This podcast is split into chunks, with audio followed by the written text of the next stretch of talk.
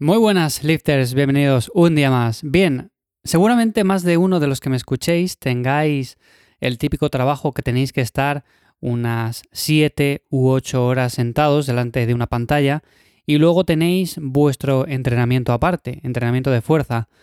A veces me llega la pregunta de si con esto es más que suficiente para tener una vida activa, por ejemplo, tener un trabajo sedentario, como puede ser un trabajo de oficina, y luego aparte entrenar esa hora, hora y media, esos 45 minutos o el tiempo que echemos. Bueno, pues yo también he tenido en ciertas épocas de mi vida trabajos de este tipo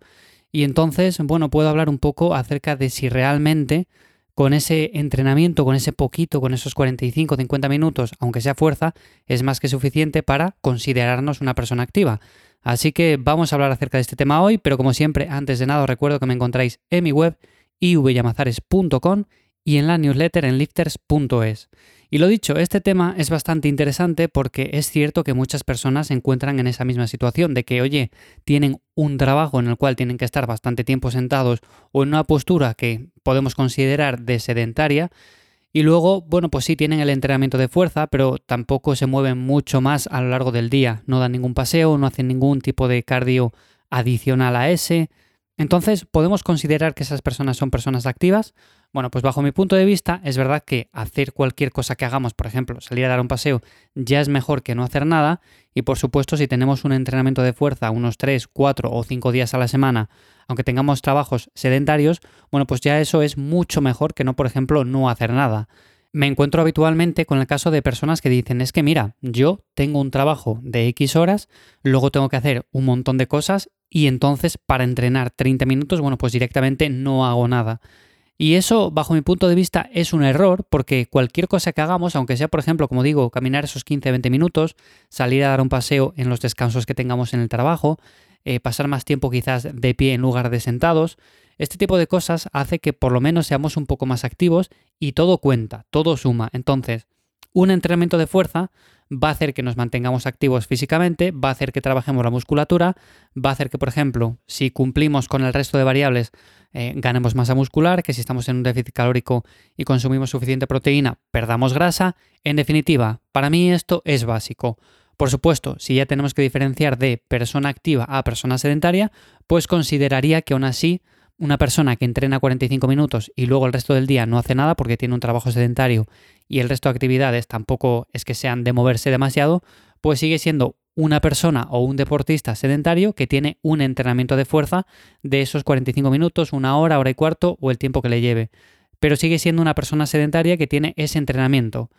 Ahora bien, no confundir esto con el tema de, por ejemplo, ser sedentario total. Un sedentario total es esa persona que no se mueve, que no entrena, que no hace ninguna actividad física nunca, ningún día en sus 24 horas no se mueve ni hace absolutamente nada más que, por ejemplo, no sé, ir a hacer la compra, eh, subir a casa, sentarse en el sofá y ya está. Entonces, eso sí sería una persona sedentaria que sería muy diferente a lo que es, por ejemplo, un deportista más sedentario, aunque suene contradictorio, pero sí, porque tiene un trabajo o unas condiciones laborales o unas condiciones de vida un poco más sedentarias, pero luego, por ejemplo, tiene un entrenamiento de fuerza que compensa en cierto modo todo lo anterior.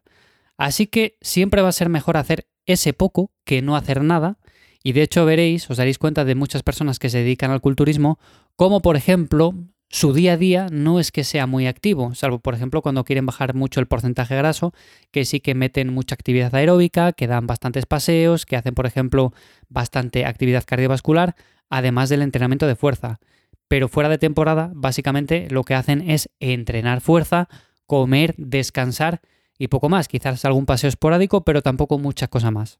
Entonces, bueno, hay que diferenciar muy bien estas dos cosas. Por supuesto, una persona que entrena fuerza va a estar mucho más saludable, aunque, por ejemplo, tenga un trabajo sedentario, y una persona que se mueva a lo largo del día, aunque sea en ciertos periodos de descanso, por ejemplo, si nos dan 10 minutos, 15 minutos de descanso cada dos horas, cada tres horas, bueno, pues si lo dedicamos a dar un paseo, a movernos un poco en lugar de estar sentados, pues va a ser mucho mejor porque al cabo de la semana eso supone que estamos quizás en movimiento una hora, hora y media, dos horas, y eso también suma. Así que al final todo es un cúmulo de cosas que hacen que pasemos de ser personas sedentarias a ser personas que seguimos siendo sedentarias en cierto modo porque seguimos pasando muchas horas a lo largo del día delante de una pantalla, pero todo lo anterior, lo que he comentado, el entrenar fuerza, el moverse un poco en los descansos, el hacer algo de actividad, pues compensa bastante todo esto. Así que bueno, esta es mi opinión un poco acerca de este tema. Como digo, muchos de los que me escucháis, bueno, pues tenéis esa misma situación, así que que sepáis que es mucho mejor hacer ese entrenamiento que no hacer directamente nada,